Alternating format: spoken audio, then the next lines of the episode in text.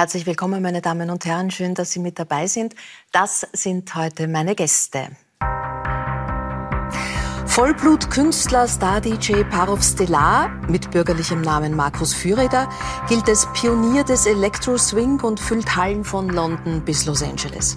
Doch der gebürtige Linzer begeistert nicht nur mit seiner Musik, sondern auch mit Malerei. Ronja Forcher, bekannt als Lilly Gruber, der Tochter beim Bergdoktor, steht schon fast ihr ganzes Leben lang vor der Kamera. Nun veröffentlicht sie ihr Schlagerdebütalbum Meine Reise auf dem die gebürtige Tirolerin auch ihrer Großmutter ein Lied widmet. Ursula Viberal weiß, wie man gesund abnehmen und dauerhaft schlank bleiben kann. In ihrem Ratgeberbuch Easy Eating gibt die Ernährungsberaterin Einblick in ihre eigens entwickelte Methode und verrät, wie man ganz ohne Verzicht zu seinem persönlichen Wohlfühlgewicht kommt. Und ich begrüße Filmproduzent, Regisseur, Musikjournalist Rudi Dollezahl. Er hat mit den ganz großen Weltstars wie Queen, mit David Bowie, mit Rolling Stones zusammengearbeitet. Der 64-jährige Wiener war backstage hautnah dabei, hat all diese Stars von ihrer persönlichen Seite kennengelernt. Vor kurzem ist sein Buch über Freddie Mercury erschienen. Herzlich willkommen, das ist die Runde. Rudi, morgen Ernst Happel-Stadion, die Rolling Stones. Zum wievielten Mal für dich?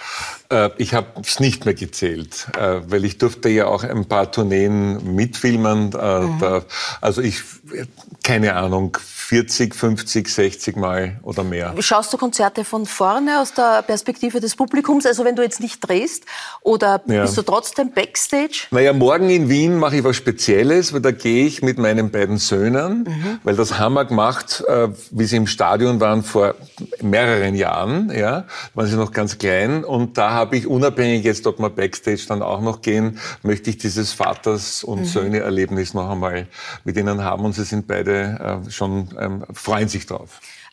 Äh, die wollen die Stones sehen, die können selbst was damit anfangen oder du willst sie ihnen erklären? Naja, ein bisschen beides. Äh, sozusagen, äh, sie, damals äh, im, im, im, Stadion waren sie auch Backstage und der Jagger und der Richards, jetzt habe ich mir gedacht, das ist ein bisschen peinlich, also was die mit den Söhnen, aber die haben das super gefunden.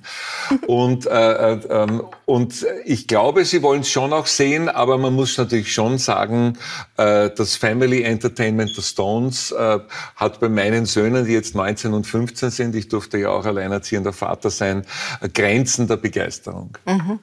Ronja, zeitgleich, wenn die Stones in Wien geigen, stehst du äh, im Wörthersee-Stadion auf der Bühne, nämlich bei der Starnacht am Wörthersee. Ja.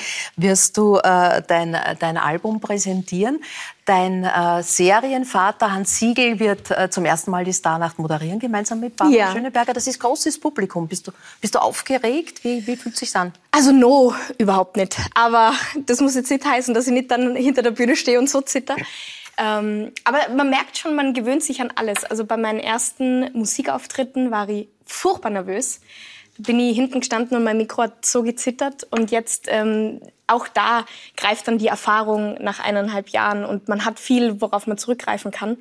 Ähm, ja, aber ich freue mich sehr. Und das, jeder sagt, das ist so wunderschön, das ist so wunderschön am Wörthersee. Ich bin super gespannt, ob es meine Erwartungen erfüllt, aber ich glaube schon. Und Was ist wichtig vor so einem Auftritt? Das Outfit, die Choreografie, die Textsicherheit? Ich glaube, das richtige Mindset, das ist am wichtigsten. Also, dass du Spaß hast und dass du in mhm. dem Moment sehr präsent bist und dass dir gerade klar ist, was darfst du da machen und ähm, was für ein Privileg ist es, da jetzt mhm. auf der Bühne zu stehen. Und das ist für mich das Wichtigste. Und mhm. alles andere ist irgendwo zweitrangig. Die Ausstrahlung ist Selat, du hast äh, als, als DJ ein ambivalentes Verhältnis zu Live-Auftritten. Dass du Spaß hast, hat die Ron ja gerade gesagt. Hast du Spaß auf der Bühne? Oder ist es immer ein bisschen ein Stück Überwindung, auch vor Zehntausenden, Hunderttausend Menschen zu stehen, gerade jetzt in der Festivalsaison? Also ich glaube, ein bisschen Lampenfieber, äh, das ist auch notwendig. Also ich habe immer gesagt, sobald ich nicht mehr nervös bin, wenn ich auf die Bühne gehe, dann höre ich auf, weil Braucht dann, dann brauche ich es ja. nicht mehr. Aber ich glaube, das ist, äh, das, das gibt ja irgendwie auch den Stellenwert, das ist was Besonderes für mich mhm. und, und ich glaube, das ist wichtig. Aber ich, also bin DJ ist relativ, also ich bin eher Produzent. Ähm, ich habe immer die Angst, dass die Technik eventuell versagt. Mhm. Bei dir als Sängerin ist natürlich die Stimme dein Instrument. Und das ist schon eine Sache, was ich auch in meiner Band gemerkt habe, bei Sängerinnen oder Sängern, das ist wirklich ein Risikofaktor. Und da muss man echt gut mhm. aufpassen immer und da hätte ich einen wahnsinnigen Stress. In Österreich der nächste große Auftritt, 30. Juli, äh, Burgklam. Ähm, wir dürfen kurz reinschauen, dass auch äh, die Zuschauer und Zuschauerinnen, die Parov Stellar nicht so gut kennen, darüber werden wir auch gleich reden, äh, einen Eindruck haben, was sich da abspielt. There's right.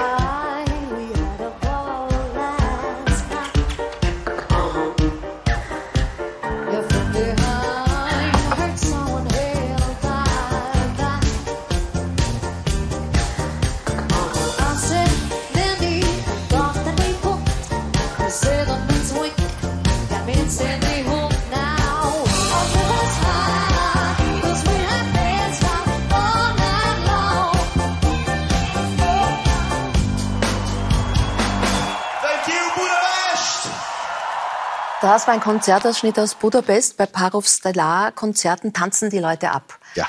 Ähm, wie spürt sich das energetisch an, wenn da 100.000 tanzen? Das ist eigentlich teilweise, das ist wie ein Gefühlstsunami, weißt du. Also, und ich glaube, ähm, das ist einem das Wichtigste, wenn du als als Künstler auf der Bühne die, den, den Connect schaffst zu den Leuten, die da unten sind. Irgendwann mal spürst du, der Funke ist übergesprungen und dann kann da nichts dann mehr passieren. Dann hast du sie sozusagen. Ja, es ist wie bei einem Surfer. Ich glaube, der spürt auch ganz genau die Welle. Jetzt habe ich es erwischt. Ja. ja. Und dann kommt diese große Freude und dann, glaube ich, kann man das ablegen, ähm, diese Nervosität und dann gehst du rein und dann bist du auch richtig gut, glaube ich. Wenn man ein Barov Stellar-Konzert durchtanzt, Ursula, hat man wahrscheinlich eineinhalb Kilo nachher weniger. ja. Äh, bleibt, bleibt Bewegung äh, neben Ernährung das wichtigste Modul für also ein Bewegung Leben? ist ganz sicher der beste Buddy, wenn man sich gesund ernähren will oder abnehmen möchte.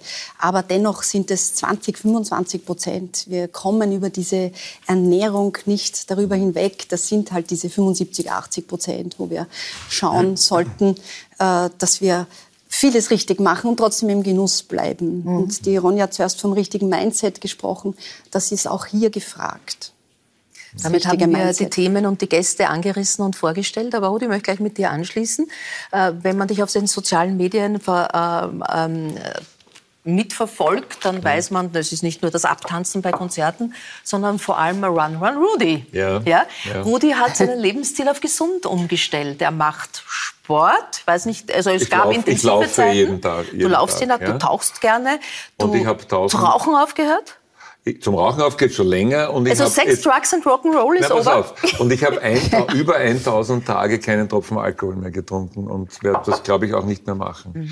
Schuld war die Pandemie, äh, weil ich immer, wenn ich nach, ich lebe ja sehr viel in Amerika, wenn ich nach Amerika, das ist Miami, da ist immer warm, so wie jetzt, äh, äh, da, ich trinke nur mehr Rotwein und den trinkt man nicht kalt und dann warmen Rotwein bei 40 Grad, sozusagen auf das kann man auch verzichten. Die Hardliquor habe ich lang schon weggelassen.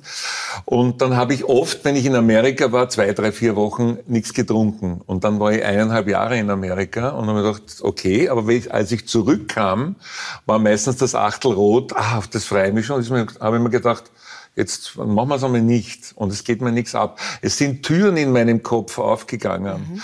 Kreativität, Mobilität, Energie, von denen ich gar nicht wusste, dass es die Zimmer noch gibt. Mhm. Und das hat nicht unwesentlich zum Buch beigetragen, aber auch für viele andere Dinge, Fernsehprojekte ja. etc.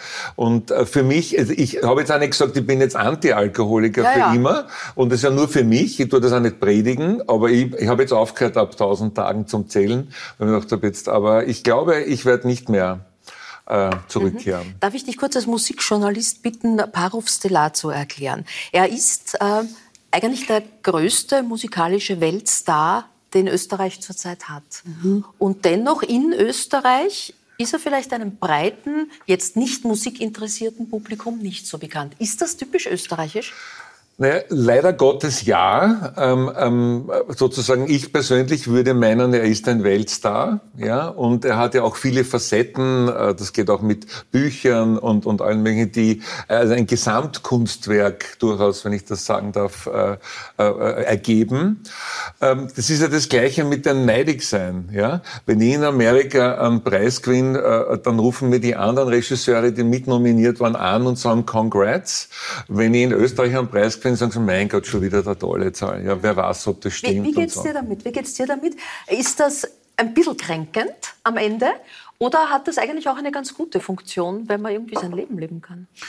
Nicht mehr. Also ich sag, ähm, eher am Anfang der Karriere, wo es so begonnen hat, wo wirklich ja. Erfolge sichtbar waren, dann haben wir schon gedacht, das ist irgendwie eigenartig, warum es im eigenen Land eigentlich so, so schwerfällig oder holprig passiert.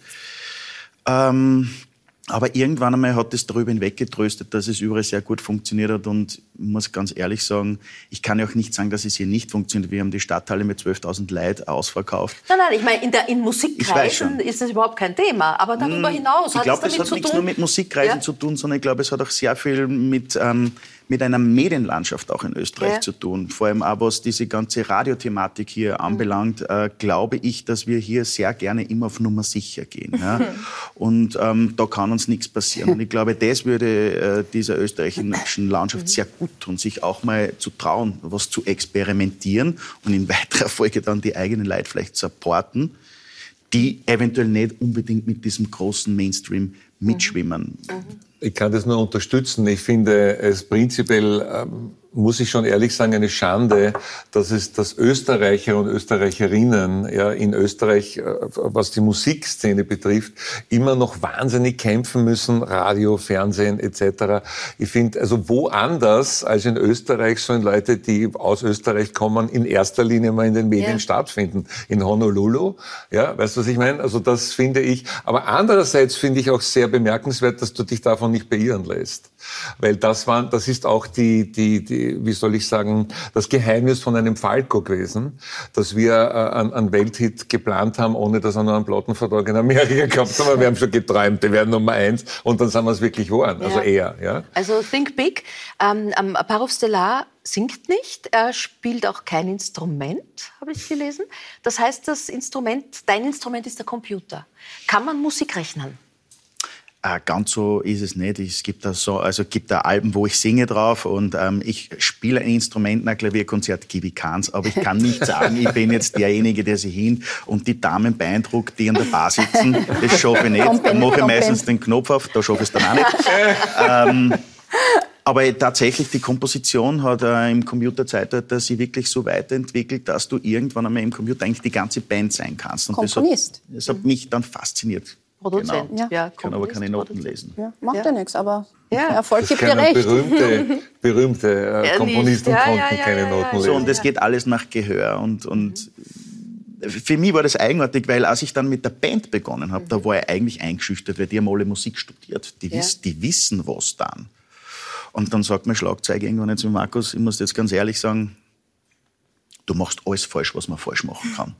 Das klingt trotzdem super. Ja, hat man das nicht. Aber, aber, da ist der Connect zu den Stones. Der Charlie Watts hat einmal gesagt, wir spielen falsch, ja. aber wir spielen alle gleich falsch. Gemeinsam. Gemeinsam. Gemeinsam sind wir wieder genau. richtig. Ja. Genau. Und, und Minus und Minus ist Plus. Genau. Du spielst Gitarre. Klassische Gitarre hast du ich zumindest mal gelernt. Was ist Konservatorium. Naja, einiges, aber nur für mich privat. Also ich habe für meine Mutter, die jetzt schon im Himmel ist, immer zum Geburtstag ein bisschen was vorgespielt.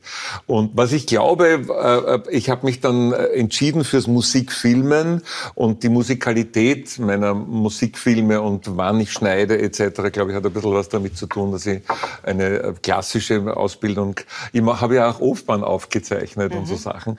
Das hat mir einfach Spaß gemacht, aber ich hänge es nicht an die große Glocke und ich mache es nur für mich privat. Die Mama hat dich sonst kennengelernt? Ja, und zwar war das eine peinliche, aber lustige Geschichte.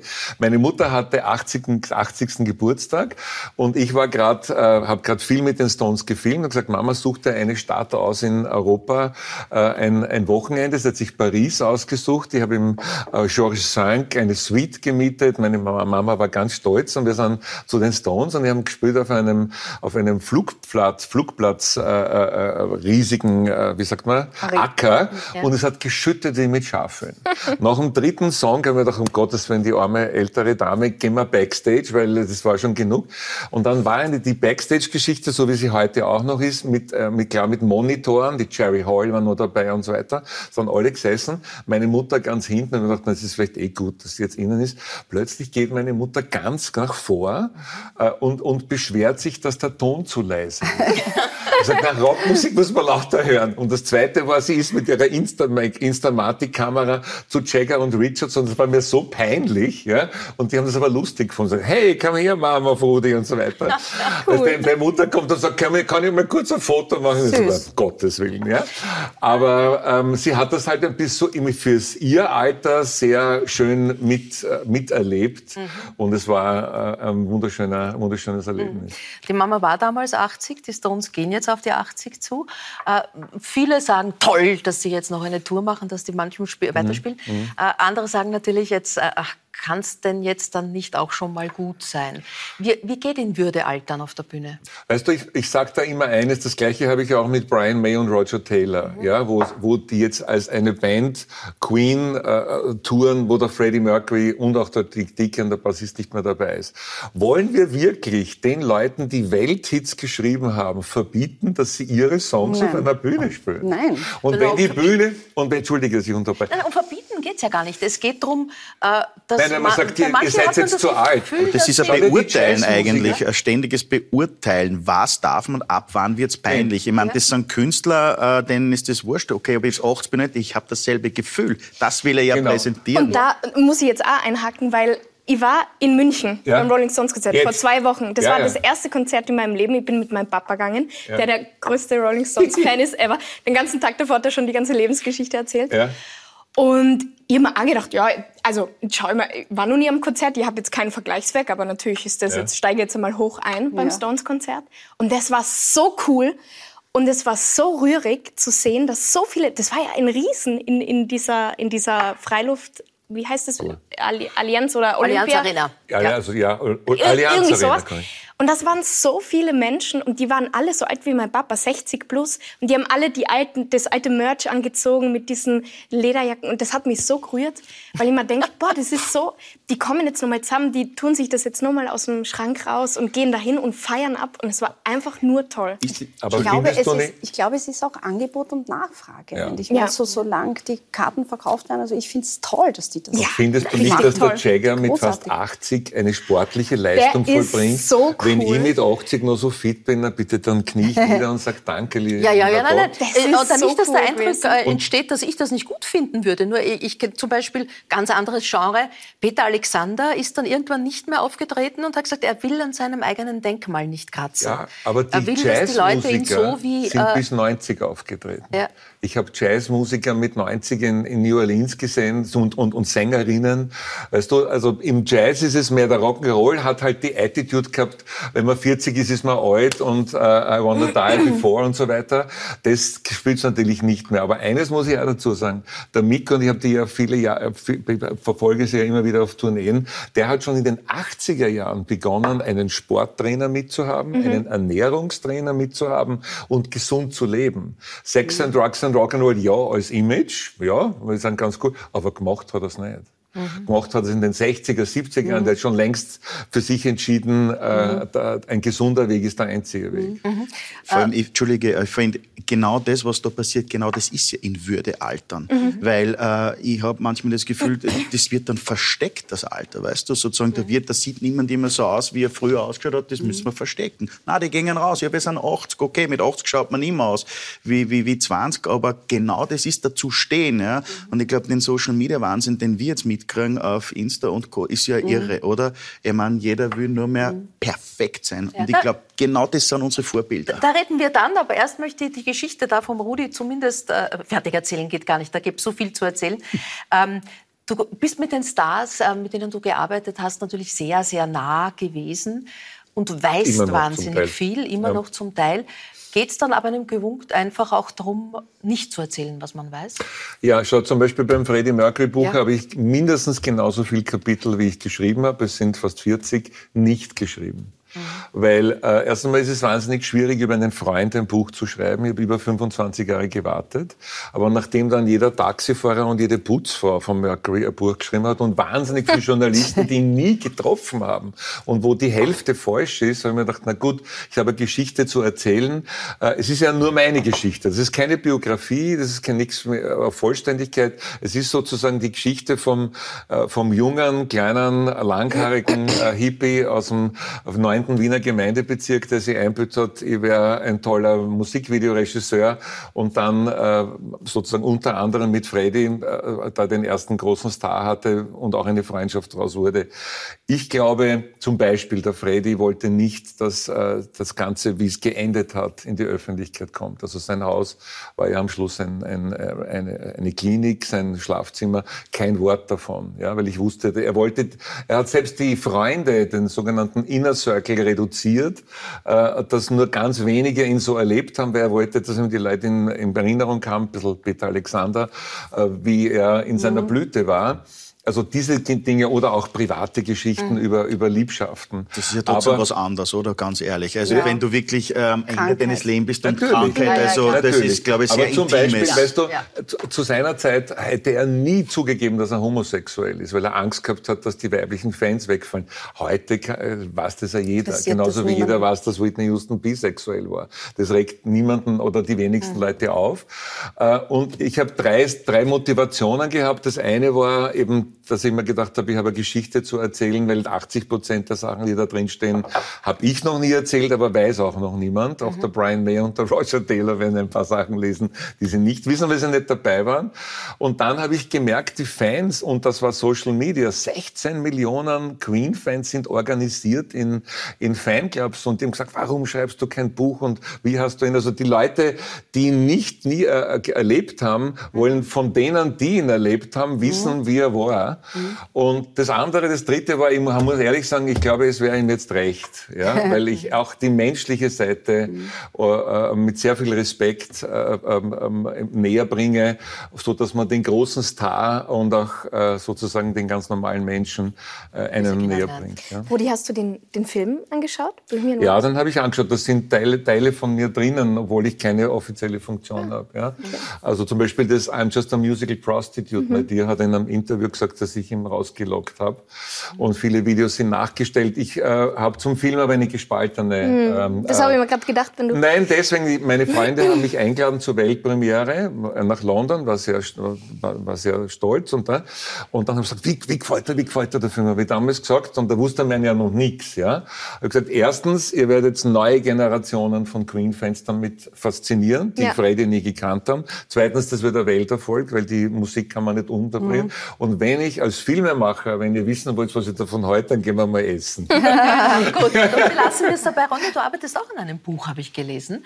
Obwohl das Ganze noch sehr geheim klingt. Ja. Über einen Menschen, der eine ganz große Bedeutung in deinem Leben hat, ja. der nicht mehr lebt.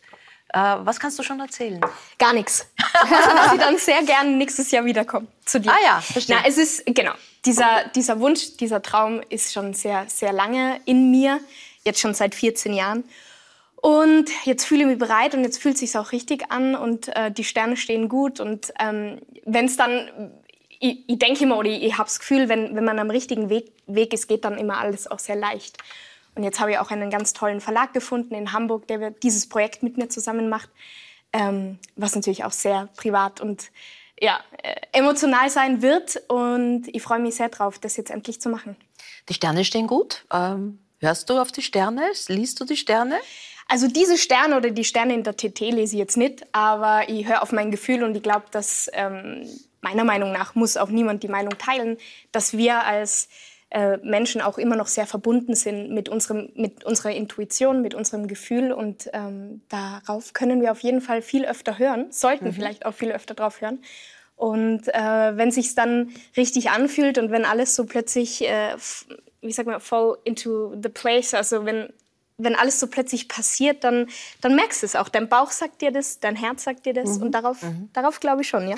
Also übers Buch müssen wir noch ein bisschen warten, aber übers Album kannst du schon reden, ja, denn das wird, morgen, das wird morgen veröffentlicht. Äh, ja. Ähm, als äh, die Fans gelesen haben, Ronja Forcher macht jetzt auch äh, musikalische Karriere, war sofort die Sorge, da äh, steigt sie jetzt aus aus der Serie. Ja, war auch natürlich eine spannende Schlagzeile. Kann ich ja auch nachvollziehen, dass das dann jeder geschrieben hat. Aber ähm, ich habe das große Glück, dass diese zwei Berufe und dass, dass diese zwei Wege von einem und denselben Beruf irgendwie, und zwar diese Unterhaltungsbranche, ähm, sich sehr gut miteinander vereinen lassen.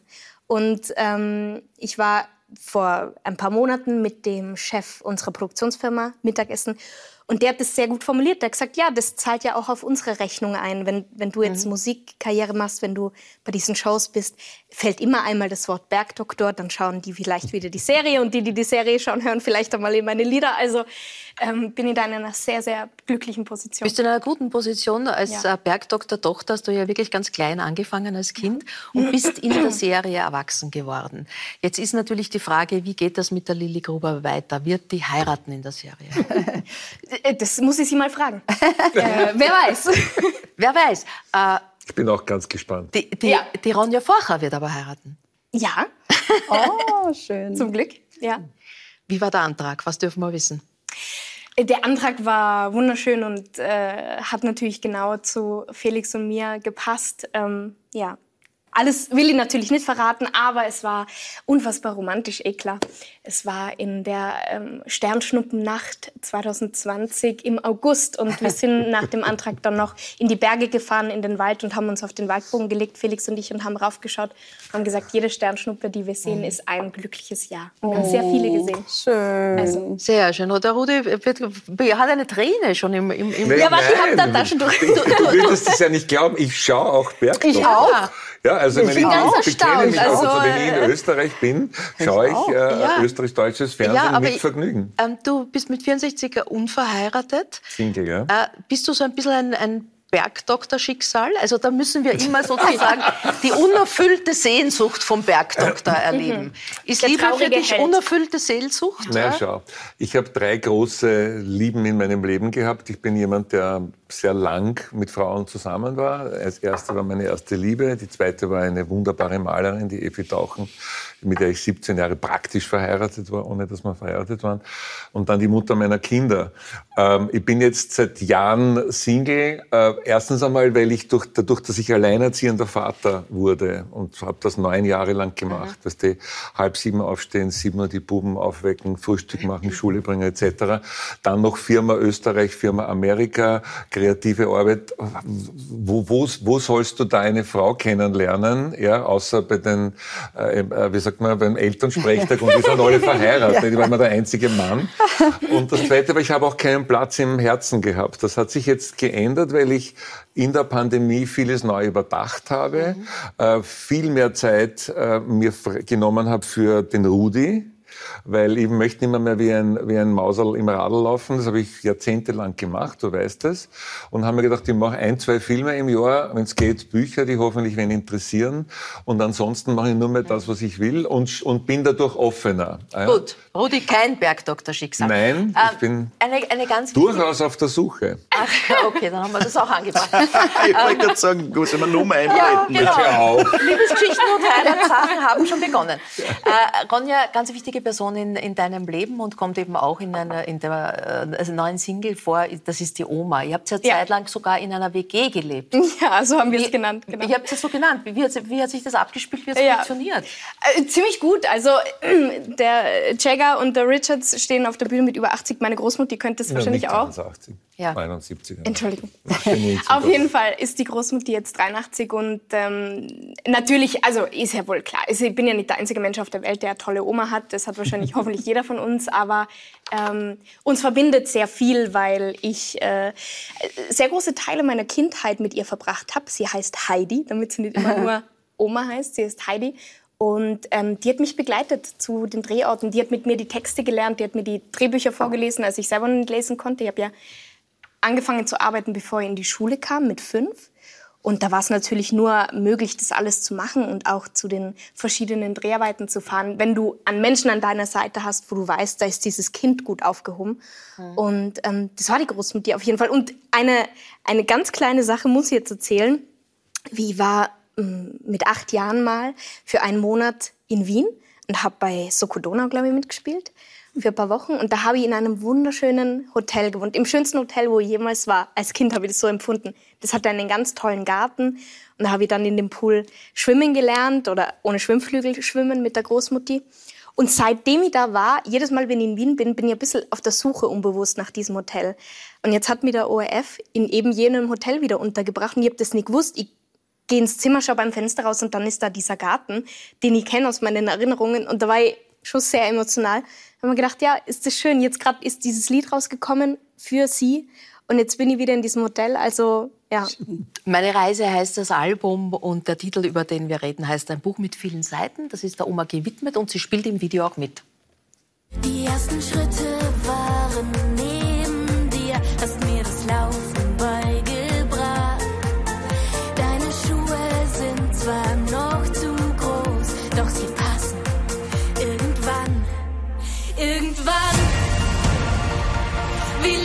sein wie du. Irgendwann hört mir ein Kinderle zu hast mal gesagt, das Leben ist wie ein Kreis. Und da du wirst ein Buch Das ist der Start in die musikalische Karriere, die ein bisschen ein Imagewandel auch sein kann oder soll. Also die Lilly Gruber hat ja langsam ein braves Image gehabt. Ja, dann hast du dich für den Playboy ausgezogen und fotografieren lassen. Dann haben wir schon alle gesagt, aha, mh, die Ronja gibt's Jetzt geht's los. Ja. Und wie geht da die Reise weiter? Äh, meine musikalische, meinst du? Die Imagereise. Die Imagereise, ja, mal schauen. Also ich äh, habe mir zum Ziel gesetzt und bis jetzt klappt es ganz gut, dass ich sowieso immer nur ich selber bleib. Also für mich ist es nichts, eine Kunstfigur zu erschaffen oder, oder ein alter Ego dann irgendwann zu haben, der dann auf der Bühne steht, sondern je, jedes Mal, wenn mir die Fans sehen, wenn sie mich treffen, wenn ich irgendwo bin, bin das wirklich ich. Mhm. Ähm, und so wie jeder junge Mensch habe natürlich auch ich mich verändert in, im Laufe der Jahre. Ich bin seit 20 Jahren in diesem Beruf. Natürlich bin ich nicht mehr dieselbe wie am Anfang. Und das kommt mir jetzt ganz recht und da bin ich auch echt froh, dass zu diesem Zeitpunkt jetzt genau diese Musik begonnen hat, weil ähm, das eine ganz andere Art der Selbstverwirklichung ist, als wenn du irgendwo mitspielst, wo jemand dein Drehbuch schreibt, jemand schreibt deine Texte. Du spielst eine Rolle, die du sehr gerne spielst, aber trotzdem ist es nur eine Rolle und ja eine erschaffene Figur. Und in dieser Musik mhm. darf ich selber sein. Und das ist einfach was ganz Tolles. Ein Thema, für das du dich öffentlich auch sehr engagierst, ist das Thema Body Positivity. Du mhm. hast auch äh, Bikini-Fotos gepostet, wo du ähm, öffentlich sagst, ja, du hast in der Corona-Zeit wie so viele mhm. ein paar Kilos zugelegt und dafür muss man sich nicht rechtfertigen, dafür soll genau. man sich nicht schämen, sondern du fühlst dich jetzt einfach gut in deinem Körper. Das war aber ein Prozess, der ja gar nicht so einfach war, oder? Ja, es ist natürlich... Ähm herausfordernd, wenn man aufwächst und die ganze Welt schaut einem zu oder gefühlt die ganze Welt, also genau Deutschland, Österreich, Schweiz. Hatten sehr viele Menschen natürlich eine Meinung zu mir und wenn du dann 14, 15, 16 bist und ähm, du deine eigene Stimme kaum noch hörst, weil so viele fremde Stimmen zu dir irgendwas sagen oder so, ist es äh, manchmal schwer gewesen. Aber da, umso froher bin ich, dass ich das jetzt irgendwie geschafft habe und ähm, dass es gar nicht darum geht, das habe ich jetzt auch erst verstanden, sich selbst immer zu lieben und diesen eigenen Körper so ähm, ja zu lieben und so toll zu finden, sondern oft beginnt es auch einfach bei dieser Körperneutralität, dass du sagst, ja, ich habe einen Körper, ich bin froh drum, der ermöglicht mir dieses Leben und diese Erfahrung und ich muss nicht immer eine Meinung dazu haben. Mhm. Frau Hofsteller nickt. Äh, sind das Gedanken, sind das Themen, die dich auch umtreiben? Gefällt dir das, eine junge Frau heute das so sagen kann? Sehr, ja. Also ich bin ja der Meinung, wir haben einen Körper und wir sind nicht unser Körper, das ist unser Fahrzeug. Richtig. Aber ähm, ich glaube, das, das passt da ganz gut rein und genau solche Ansätze sind vielleicht auch ähm, Vorbilder in diesem sozialen Wahnsinn, der passiert, ähm, dass man sagt, sei stolz auf dich, so wie du bist, mhm. so wie du dich wohlfühlst. Mhm. Und ich glaube, da schließt sich vielleicht der Kreis zu dir, dass du sagst, wie es gibt da Anleitungen. Wie geht's, dass man sich genau, wohlfühlt in genau. dem? Ja. Jetzt, äh, wenn ich sage, äh, Mitte Juli, Bikini-Figur ist wahrscheinlich schon zu spät. Ja. Aber ja, müssen wir nicht heute fragen, was ist überhaupt eine Bikini-Figur? Ja, also ich wollte gerne auch zu Body Positivity etwas sagen. Das habe ich jetzt auch schon mehrere Male wurde ich dazu interviewt und äh, also auch in meinem Beruf ist es mir wichtig, dass jeder sich wohlfühlt. Niemand muss, niemand muss schlank sein. Niemand muss jetzt irgendeinem Ideal entsprechen, das Instagram und Co. Mhm. uns vorgibt. Äh, immer skinny, skinny, skinny Models. Äh, dagegen bin ich und ich bin dafür, dass man seinen Körper mag. Ähm, und ich zum Beispiel mochte meinen Körper nicht vor 20 Jahren und habe dann dem nichts Positives abbringen können. Ich habe mich nicht wohlgefühlt und ich wollte das ändern und habe das dann auch geändert. Aber davor war noch Diäten rauf, runter und so Diäten weiter. rauf, runter. Äh, in der Corona-Zeit haben nicht nur die Corona-Kilos bei manchen Ja. sich angelegt, sondern die Essstörungen sind extrem angestiegen. Ja. Ein Thema, das du persönlich auch kennst, Ja. weil du selbst Ja. Essstörungen hattest. Ja. Wann war so der Punkt, wo du selber gewusst hast, ich muss da äh, mit meiner Ernährung, mit meinem Körper, ich muss was tun und da ein anderes, eine andere Beziehung, ein anderes Verhältnis gewinnen? Ja, also das ist überhaupt das erste Mal, dass ich über Essstörungen spreche, die ich persönlich hatte. Ich war mit 16 kurz magersüchtig, dann war das so diese Geschichte mit später dann Bulimie, dick, dünn, rauf, runter. Und dieses berühmte Binge-Eating, also dieses übermäßige Essen. Und dann habe ich tatsächlich ähm, mich immer unwohler gefühlt und ich habe gespürt, das bin nicht ich. Und ich wollte gerne schlank sein. Und ich, die Body Positivity Bewegung ist in den 60er Jahren äh, entstanden in Amerika und die hat sich ein bisschen jetzt äh, gewandelt, weil da noch in dieser Bewegung werden auch jetzt die Schlanken oft auch, oder die, die den Wunsch haben abzunehmen, werden mitunter jetzt auch ausgeschlossen. Das heißt, das, was man eigentlich wollte, fühl dich wohl in deinem Körper, geht jetzt wieder in die andere Richtung. Das heißt, ich habe lieber diese Formulierung Self- Self-Love oder ich, ich mag mich so, wie ich bin. Und das, wie jeder sich mag und wie jeder sein möchte, das ist so individuell. Und ich würde mir niemals anmaßen, jemandem zu sagen, du, du könntest ein paar Kilo abnehmen. Also so in diesen Kategorien denke ich nicht mal. Aber es gibt trotzdem noch eine große Gruppe von Menschen, die gerne abnehmen möchten, die durch auch emotionales Essen, das heißt gerade in der Pandemie haben ja die Leute nicht zugenommen, weil ihnen so fad war, sondern weil ja dieses Essen war sozusagen die, nicht nur die einzige Freude, sondern hat auch andere Themen War, überdeckt. war Trost, war Belohnung Lust, und auch ein bisschen in die Ja. Leichtigkeit äh, kommen und, und, und ja. Emotionales Essen ist ein Ja. riesiges Thema, Ja. äh, auch bei deiner Methode. Wie kann man dieses emotionale Essen in den Griff kriegen? Wie kann man einem Ja. klar machen, es ist jetzt eigentlich nicht die Schokolade, es ist nicht der Vanillepudding, sondern da geht es gerade um was anderes. Genau. Es geht sehr oft um etwas anderes, weil ich meine, die meisten Menschen, die zu mir kommen oder die auch äh, die ich ansprechen möchte mit diesem Buch, wissen, wie es geht. Wir wissen, dass die Stelzen weniger gescheit ist als das Händel im Rohr oder der Fisch oder was auch immer. Aber ähm, bei emotionalen Essen, da empfehle ich wirklich, dass man sich entweder Hilfe holt, wenn man ein wirkliches Problem hat. Auch bei Essstörungen sollte man sich Hilfe holen von Menschen, die Psychotherapeuten oder was auch immer. Ähm, und bei emotionalen Essen, da kann man wirklich auch schauen, wie kann, welchen Ersatz finde ich fürs Essen? Ich kann, ich kann mir, ich kann ein Hobby haben, ich kann mir einen, weiß ich nicht, ein, eine den Bergdoktor anschauen und nicht zum und nicht zum zum zum äh, Aber du Bergdoktor mit Schokolade ist überhaupt ja. super. ja, nein, es ist so, dass, dass es auch eine Entscheidung ist, hinzuschauen. Ja? Emotionales Essen ist, steht sehr oft für etwas anderes. Für, wenn wir traurig sind, vielleicht auch eine depressive Verstimmung oder gar weiter eine Depression, das, da sollte man hinschauen und sich auch helfen lassen. Und dann, dann das hängt schon zusammen. Und das ist eine größere Sache als Gleich nur... mal, Die Methode, die du entwickelt hast, Ja. heißt Easy Eating. Ja. Äh, Der Untertitel ist praktischerweise Abnehmen funktioniert nur mit Essen.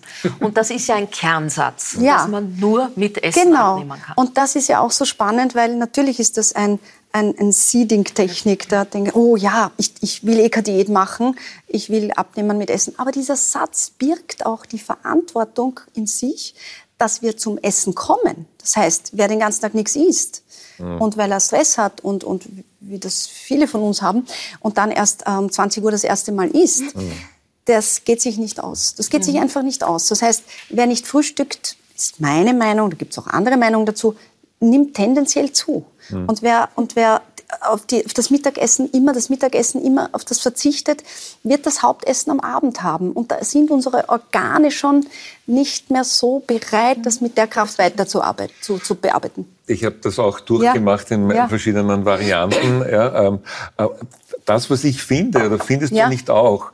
Ich tue mir in Amerika leichter, weil da gibt's ein einziges Etikett auf allem, wo alles draufsteht. Auf vom, wie viel Fett, wie viel äh, saturiertes Fett, wie viel Zucker etc. Und am Wasser steht überall 000. Ja? Und Wenn ich trotzdem- in Österreich Ja. oder in Deutschland oder in Europa einkaufen gehe, Aber Adipositas ist in Amerika Genau. deutlich das höchste Problem. Genau. ich weiß, nein, nein, aber wenn man will, Ja. So wie er, wenn man sagt, ich will mich gesund ernähren und ich will in der Früh Kohlenhydrate nehmen, äh, äh, gescheit frühstücken, ja, zum Beispiel Ja. Haferflocken Genau. mit, ein- mit Oder ein Obst Brot, etc., ein gutes. bla bla, Äh, sozusagen, dann kann man das in Amerika. Wenn In ich Österreich hier, auch. Ja, schon, aber wenn ich da in die Bioläden gehe, finde ich wahnsinnig tolle Sachen, die aber alle dick machen.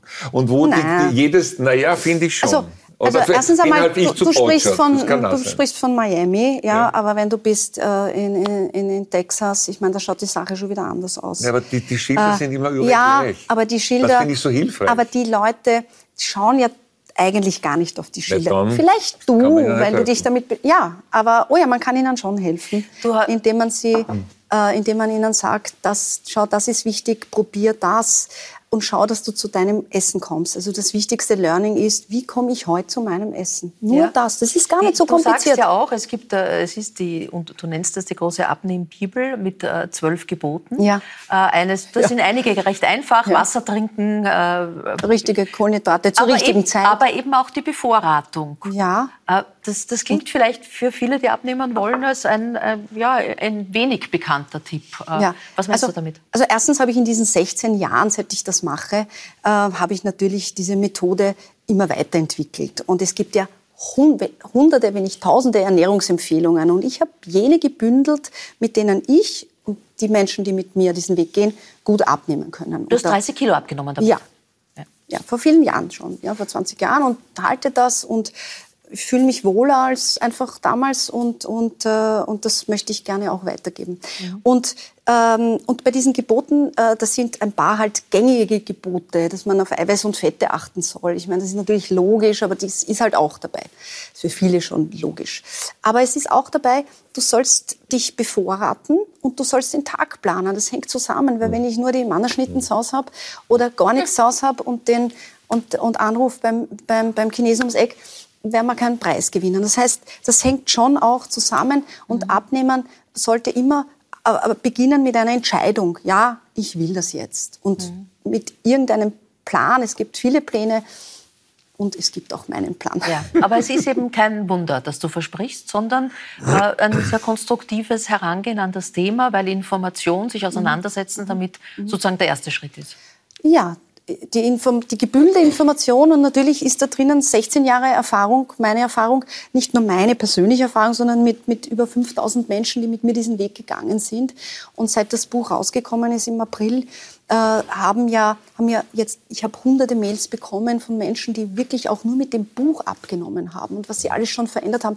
Das ist mein wahrer Erfolg seit vielen Jahren und das, das ist das, was mich glücklich macht. Natürlich freut es mich, dass das Buch jetzt in aller so Munde erfolgreich ist. Ja. Äh, Wenn es ähm, äh, Gebote von 1 bis 12 gibt, dann mag ich immer das 13. Gebot gerne. Halten Sie sich nicht an 1 Ja. bis 12. Aber mein zwölftes, nein, da muss ich also sagen, das zwölfte Gebot ist, du sollst dein Leben genießen. Ah ja. Nicht hungern, nicht Kalorien zählen, einfach nur darauf achten, dass man zu seinem guten Essen Äh, Ronja, du wolltest das Ja, ich wollte nur sagen, weil das Ja. klingt natürlich alles sehr interessant Ja. und ich glaube auch, dass vielleicht dein, dein Buch und dein Wissen nicht nur Menschen helfen und unterstützen kann, die jetzt Gewicht verlieren wollen per se, sondern vielleicht auch die sich einfach was Gutes tun Ja, wollen oder die genau. sich die wieder mit mehr Zugang zu ihrem Körper vielleicht Mhm. finden wollen. Also dass man das natürlich auch für Menschen, die ähm, eben abnehmen wollen, aber einfach wieder diese, diese, dieser Respekt vor dem Ja, eigenen Körper genau. und ähm, Das den Essen Körper zu verstehen. nähren. Hast du Diäten nähren, probiert? Hast du. Diäten probiert? Ich kann mich nicht, ich, bestimmt mal in der, in der Ja. Pubertät, aber jetzt nicht so, dass ich das sagen kann, ah ja, die und die und die. Also das war da, genau, bin ich anders. Aber das, das so. finde ich schön, weil ich habe mir gedacht, das, das könnt ihr mal auch gleich holen, weil, weil den eigenen Körper wieder so zu schätzen und Mhm. zu sagen, okay, was brauchst du eigentlich und was gebe ich dir Mhm. und was gebe ich dir aber nicht, was du eigentlich gerne hättest, das ist sicher auch wichtig. Weil ich Äh, sagen wollte, ja. in dem Wort Ernährung steckt ja das Wort nähren. Und das finde ich ein schönes Wort. Und Ich finde nämlich auch, das Essen hat, ist ja nicht nur Ja. was Körperliches, sondern Ja. auch was Seelisches. Du gibst ja auch, Genau. du nährst dich ja auch in vielerlei Weise. Genau, so ist es. Varov Stellar, wie ernährst du dich auf Tour? Wie ernährst du dich, wenn du in Mallorca lebst und wie wenn du im Mühlviertel bist? Sind da große Unterschiede? Sehr. Also auf Tour ernähre ich mich von Bier.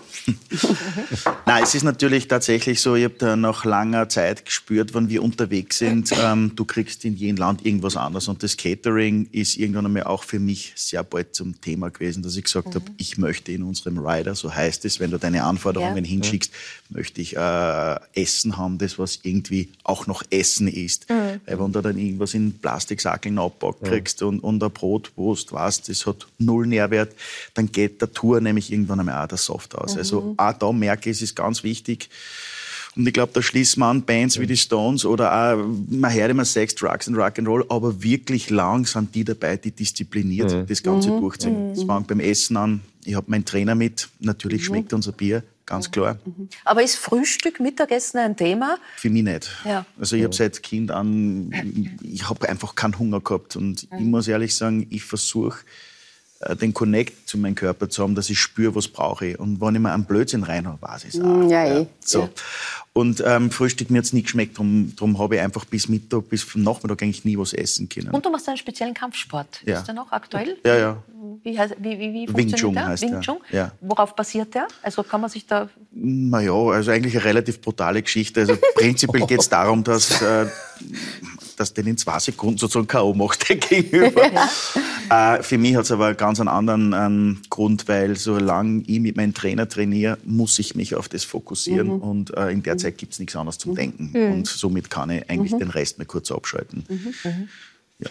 Darf ich eine Sache ja, noch sagen? Was ich sehr wichtig finde, ist, dass die Availability, also Vorrat machen. Ich habe das gemerkt, ja. wenn ich mein eigener Meister bin, wenn ich in Miami bin und ich gehe einkaufen und hab das alles, dann sehe ich das Gemüse, ich sehe den Apfel, äh, ich bin da sehr viel mit Augen. Und wenn man es nicht hat und überhaupt wartet, ja, also bis am Abend, dann ist man schon am falschen Dampfer. Ja. Also ich finde das einen ganz wichtigen Aspekt. Ja, und ob die Naschlade voll oder leer ist, macht auch einen großen Unterschied. Leer? Nein, auch Alkohol und Naschen ist erlaubt, wenn man abnehmen möchte. Es geht halt immer mhm. nur um die Ration mhm. und um, um, das Bewusste. Ja. Kurz das Ernährungsverhalten im Müllviertel ja. interessiert mich noch. Naja, natürlich ist es anders. Also in Spanien ist das mediterrane Leben, da ja. esse ich so gut wie kein Fleisch. Und, aber wenn ich dann nach Österreich komme, dann genieße ich das natürlich schon, wenn du diese Fleischqualität hast. Und vor allem auch die ganzen äh, Bio-Sachen, das finde ich großartig hier. Ja. Barov Stellar, als Musiker weltbekannt, das Genre des Elektro-Swing erfunden. Wir haben vorher schon kurz reingehört, hören aber jetzt noch einen Ausschnitt aus dem aktuellen Album Moonlight Love Affair. Tendu, plié, tendu, plié, rond de champ, rond de champ, retiré. Pas ça, pas ça, écarté, plié,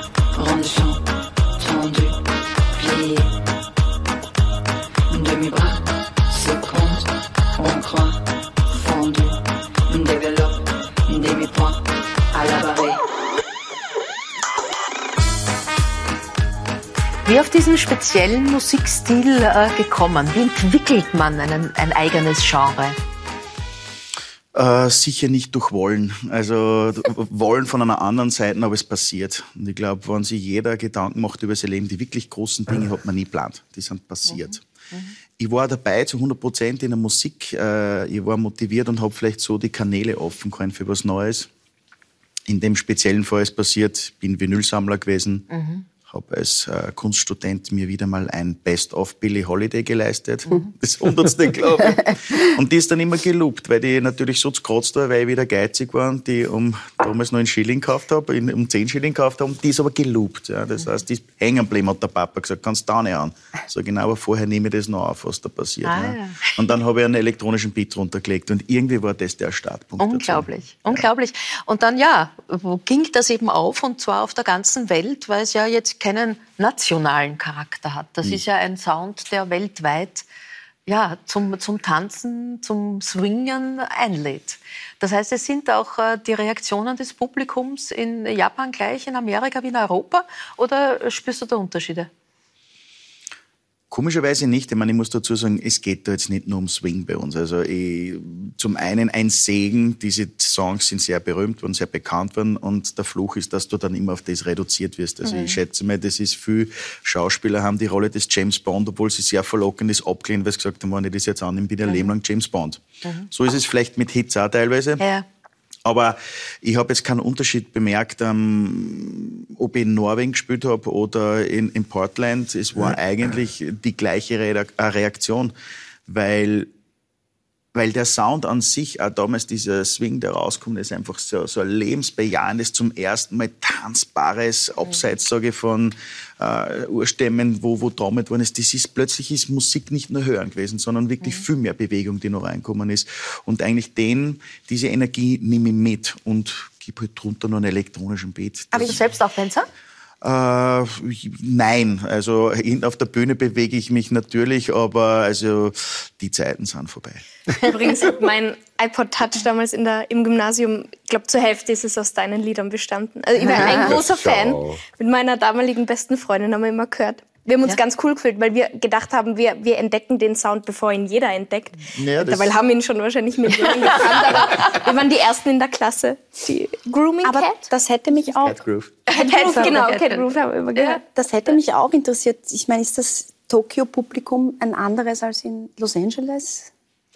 Oder macht Tokio das keinen... kann ich da nicht sagen. Ich war in Tokio, so. das ist eins der wenigen, die uns fehlen. So, okay. Aber ich kann schon sagen, in, in, in, in Korea zum Beispiel, ja, Seoul, Korea. wo wir gespielt ja. haben, das war für uns, also ich habe das noch nicht kannt. Ja. Erstes großes Konzert gehabt. Wir gehen rauf auf die Bühne, spielen den ersten Song, ja. tobender Applaus. Nach drei Sekunden war es aus und ruhig. genau. Was war jetzt? Okay, spielen wir weiter. Dann wieder Applaus, ruhig. Und das hat mich so verwirrt, ich mir gedacht, reißt der immer ab oder was bedeutet ja. das? Aber die, die, die sind so diszipliniert gewesen so. und es gehört dann dazu. Du kriegst als Künstler dein, so. dein, Feedback und dann ist es wieder vorbei. Aber die grooven nicht mit? Ja, Während die, äh. Äh, große ähm, Europatournee von Oktober bis Dezember, nächstes Jahr dann Amerika, Kanada. Ähm, und das vor dem Hintergrund, dass du durch das Tourleben und durch die Anstrengungen, die das ja auch mit sich bringt, ja, das sind ja nicht nur tolle Konzerte, wo das Adrenalin steigt, sondern das ist einfach große Anstrengung, in einem Burnout gelandet bist, dir helfen hast lassen. Ähm, was war so der Punkt, wo du gemerkt hast, so geht es jetzt nicht weiter? Ich habe, äh, wenn ich nur das Handy Leuten gehört habe, ja, habe ich gemerkt, das, das löst in mir Stress aus. Ja. Und irgendwann einmal bin ich in der Früh aufgewacht und mir gedacht, komisch, ich nehme nichts mehr wahr. Mhm. Also ich kann keine Form mehr sehen, also vom Emotionalen. Und ich mir gedacht, jetzt bist du dort, wo du immer hin wolltest vom Erfolg. Also das ist jetzt schon auch wieder, glaube ich, es ist fast 12, 13 Jahre ja. aus. Aber dieses Hinarbeiten auf diesen einen Erfolg, das was ich glaube, wenn ich dort bin, dann geht's mir mhm. gut. Und mhm. dieses Ankommen dort war eigentlich nichts anderes wie eine riesengroße Enttäuschung. Und ich habe gemerkt, dir geht's nicht besser, du fühlst dich nicht mhm. besser und du hast eigentlich auch nicht mehr mhm. Selbstvertrauen. Im Gegenteil, der Markus verschwindet, der Barov hat eigentlich die Regie übernommen. Und da habe ich gemerkt, jetzt muss ich was machen. Mhm. Das Falco-Schicksal. Ja. Wo ein bisschen, nein, ich sage nur, wo ein bisschen die Kunstfigur, weil du gesagt hast, der Pablo hat übernommen. Ne? Ähm, mit ein Vehikel, das dir geholfen hat, das hilfreich wurde und mit dem du jetzt auch in die Öffentlichkeit getreten bist, das ist die Malerei. Äh, du bist, du kommst eigentlich von der bildenden Kunst, hm. also insofern, das war ja nicht neu. Ähm, natürlich pandemiebedingt äh, waren dann auch Zeiten, wo man sich irgendwie äh, jetzt nicht wirklich auf der Bühne getummelt hat. Letztes Jahr gab es dann erstmals eine Ausstellung. Ähm, warum jetzt erst dann die Öffentlichkeit? Ähm, ganz ehrlich, ich habe mich auch in der Musik dazu entschlossen, dass ich mich in die zweite Reihe stelle, weil ich habe sehr viel darüber nachgedacht, was, was ist es eigentlich, warum will ich Künstler werden? Finde ich mich selbst so wichtig, dass mein Werk nach außen gehen soll? Oder ist die Arbeit an sich? Und habe dann irgendwann einmal nicht so ganz gewusst, wo soll ich die Malerei einschätzen? Die mache ich tatsächlich, ich habe Kunst studiert und äh, ich habe eigentlich weit vor der Musik gemalt. Habe aber gewusst, sie ist mir so wertvoll, dass wenn ich nach außen gehe, dann würde ich einen hundertprozentigen Fokus drauflegen und ja. nicht einfach so neben der Musik mal das mitrennen lassen, weil ich möchte nicht als der Musiker wahrgenommen werden, der jetzt auch malt, weißt du? Und mhm. das ist einfach irgendwie, das, das kriegt immer so einen komischen Beigeschmack, so, ja, wie wenn du in Gast gehst im Steakhouse. Wir haben aber auch einen veganen Abteil, einen kleinen. äh, es sind auf den Bildern, jedenfalls auf denen, die wir äh, gezeigt haben und sehen, keine Gesichter. Hm. Warum fehlen die Gesichter? Du, äh, ich, ich weiß nicht, ob ich da jetzt äh, in, in Wörter richtige Erklärung geben kann, weil Kunst einfach natürlich sehr was Intuitives ist. Und für mich ist es vom Gefühl her, eigentlich ist das Spannendste in der Kunst oder in der Musik sind diese Dinge, die du nicht siehst. Ja. Weil äh, dort fängt es nämlich dann beim Betrachter oder beim Zuhörer an, ähm, dass er weiterdenkt. Ja. Mhm. Und das ist quasi eine Einladung. Und für mich ist eigentlich das Wichtigste in einem, in einem ich sage mal, bei einem Menschen, das äh, ist das Gesicht. Das ist mhm. sozusagen die ID für mhm. mich. Wobei du da ja nicht nur von der Ausbildung früh geprägt bist. Deine Mutter war äh, bildende Künstlerin. Ist sie noch? Ist sie immer noch. Und der Papa IT. Also eigentlich ist ja eh die perfekte Aber Mischung rausgekommen. okay. Insofern hast du ja eigentlich beides. Er wollte gern, dass du in seine Fußstapfen trittst, oder? Hm, mein Vater wollte eigentlich eher, dass ich in Richtung Tennisprofi gehe, und, ah. äh, aber das habe ich mit 15 dann irgendwie gelassen. da habe ich dann gesehen, irgendwie der DJ da hinten ist trotzdem cooler wie der Tennisspieler. Ah ja, also es ging dann schon auch um den Coolheitsfaktor. Nächste Ausstellung übrigens ab 16. September im Schloss Parz in äh, Oberösterreich. Ähm, hab gelesen, dass du deinem Sohn eher rätst, Zahnarzt zu werden als Künstler. Warum das? Na, ich rede es ihm nicht, aber ich sage, ähm, ich, ich weiß, welche Risiken sich im Musikbusiness und welche Verlockungen und Verführungen sie da hinten verstecken. Aber gut, das muss ich, ich kann ihm nur begleiten. Aber ich, was ich ihm sage ist, mir ist es völlig egal, ob du Gärtner, Fliesenleger, Zahnarzt, Rockstar, alles, was ich möchte, ist, dass du gut geht dabei, weil nur das, was du wirklich liebst, was du tust, kannst du gut machen. Mhm. Ist das der Rat an deine Söhne auch, oder? Ja, absolut. Äh, ähm, sozusagen, ich äh, habe ihnen das ganz freigelassen. Ich habe eigentlich überhaupt nicht damit gerechnet, dass sie in irgendeiner Weise in, ja natürlich, wenn die Söhne ganz klein sind, dann wollen sie so werden wie der Papa, aber sie haben sich sehr, sehr früh in andere Richtungen entwickelt. Und ähm, wie gesagt, mein Großer will jetzt Sport studieren, ist auch ein, ein jemand... Er hat die Matura geschafft, das wollen wir die Matura geschafft ja. und ist aber immer vor der Schule ins, ins, ins äh, äh hat ein Workout gemacht im Fitnesscenter, ja, ist um fünf Uhr aufgestanden. Ähm, der Jüngere, der Benjamin, äh, ähm, hat durch das Tauchen Meeresbiologie äh, sozusagen an den Vordergrund gestellt und riecht jetzt ein bisschen hinein. Ich kann das nur unterstützen. Es, es gibt so viele Schwierigkeiten, wenn man sich in, also jetzt bei, bei mir mehr in die Filmerei und, und, und, und vielleicht auch ins Schreiben hineinlässt, dass äh, nur wenn es wirklich der innere Wunsch ist, nicht um den Papa einen Gefallen zu machen, nicht um, wenn man glaubt, da kann man jetzt irgendwie, ich weiß nicht was kriegen. Ähm, ich möchte, dass sie glücklich sind und ich begleite sie auf dem Weg. Ich habe auch jetzt dem Großen äh, gesagt, dass ich ihn ein Jahr finanzieren werde. Er soll herumreisen. Mhm. Weil ich habe mit, wie ich maturiert habe, überhaupt nicht gewusst, was ich werden soll. Ja? Ich habe zwar schon für den ORF freier Mitarbeiter, aber ich finde das so eine frühe Entscheidung, mhm. dass ich gesagt habe, schau dir mal viel an mhm. und dann, und, und ich helfe dir äh, über dieses Schön. eine Jahr drüber und reise herum oder gehe bei Firmen und mache Praktika und so weiter und dann überleg, was du wirklich werden willst. Was sagen Sie zu deiner Frisur? zu meiner Frisur. Also ja, die, so neben Chris Lohner bist du eigentlich ja. die einzige Mensch in Österreich, nein, nein. nein. der sozusagen ein Frisurenbranding hat. Gut, nein, aber schau, das ist lustig. Es gab super süß, also meine Kinder haben am Anfang natürlich lange Haare gehabt. Ich habe sie wahnsinnig süß gefunden. Ja. ja. übrigens auch die Mutter meiner Kinder. Und dann kamen sie zu mir, da waren sie so, ich weiß nicht, sieben, sechs, sie haben gesagt, Papa, wir wollen unbedingt kurze Haare. Ja, wir wollen so wie der Ronaldo, der Fußballer. sozusagen Ihre Revolution, kann man Nein, so aber jetzt muss ich, ich, wo ich um jeden Zentimeter bei meinem Vater am Sonntagstisch gekämpft habe, damals noch, ja, ja, um lange Haare zu haben. Ich bin doch nicht jemand, der meinen Söhnen verbietet, die Haare zu haben, die sie haben wollen. Gab es dich je mit kurzer Frisur? Bitte? Gab es dich seit deiner Kindheit jemals mit kurzer Frisur? Nein, äh, es gab mich mal mit weniger langen Haaren. Äh, es ist auch ein bisschen eine Bequemlichkeit. Also sozusagen, es ist der Corporate Identity klingt so, so überlegt überlegt, ja, aber sozusagen, außerdem, ich finde, ich habe einfach gern lange Haare und solange es mir noch wachsen und nicht ausgehen, Gut, ja. das ist ein gutes Schlusswort. Ich könnte noch lange mit euch weiterreden. Äh, über die Kinder, über die Großmütter und äh, vor allem über euch selbst. Danke für so Einblicke in so unterschiedliche Lebenswege, äh, wo dann doch vieles äh, dann wieder ähnlich empfunden wird oder gleiches. Ich sage danke für Ihr Interesse, meine Damen und Herren. Darf Sie einladen, auch nächste Woche mit dabei zu sein. Ich freue mich dann auf die Frau, äh, die, so sagt es der Trend, die Frau dieses Jahres ist, Sabine Herrlichka, Infineon-Chefin, die Frau, die das produziert, was alle gerade so dringend brauchen, nämlich die Chips. Die Chips für den Computer. Es wird Komplexitätsforscher Niki Popper da sein, außerdem Bergsteiger-Legende Peter Habeler, fit und jung wie eine Gemse, feiert er seinen 80. Geburtstag. Und ich freue mich auf Musik aus Österreich ähm, und wir lernen die Meierin näher kennen. Das dann nächste Woche. Für heute auf Wiederschauen und gute Nacht.